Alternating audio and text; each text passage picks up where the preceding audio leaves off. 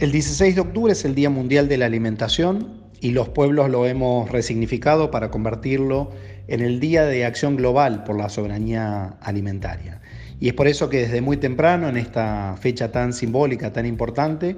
tuvo lugar la asamblea de la Red de Cátedras Libres de Soberanía Alimentaria y Colectivos Afines,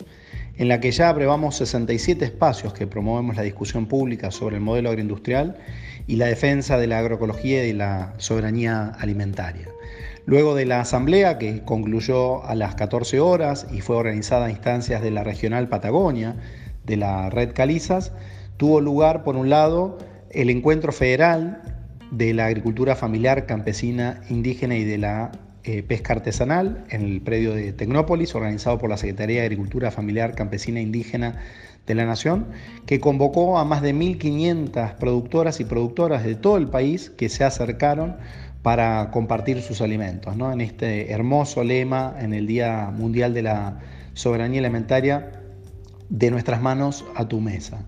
Y en paralelo a eso tuvo lugar el segundo encuentro de caminos, que se le dice, de los pueblos fumigados de la provincia de Buenos Aires. Recordemos que a instancias de la Asamblea Mercedina por la Agroecología se vienen realizando varios encuentros preparatorios, todavía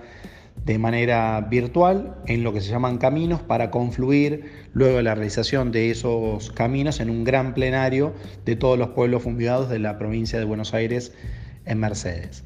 Y más tarde, a las 18 horas, tuvimos la ocasión, ya en el Museo del Hambre, en este espacio de encuentro por la soberanía alimentaria, de organizar la presentación de una obra colectiva llamada eh, Territorio, eh, coordinada por Verónica Giordano y por Eduardo Molinari, una obra colectiva de distintas artistas que fue fruto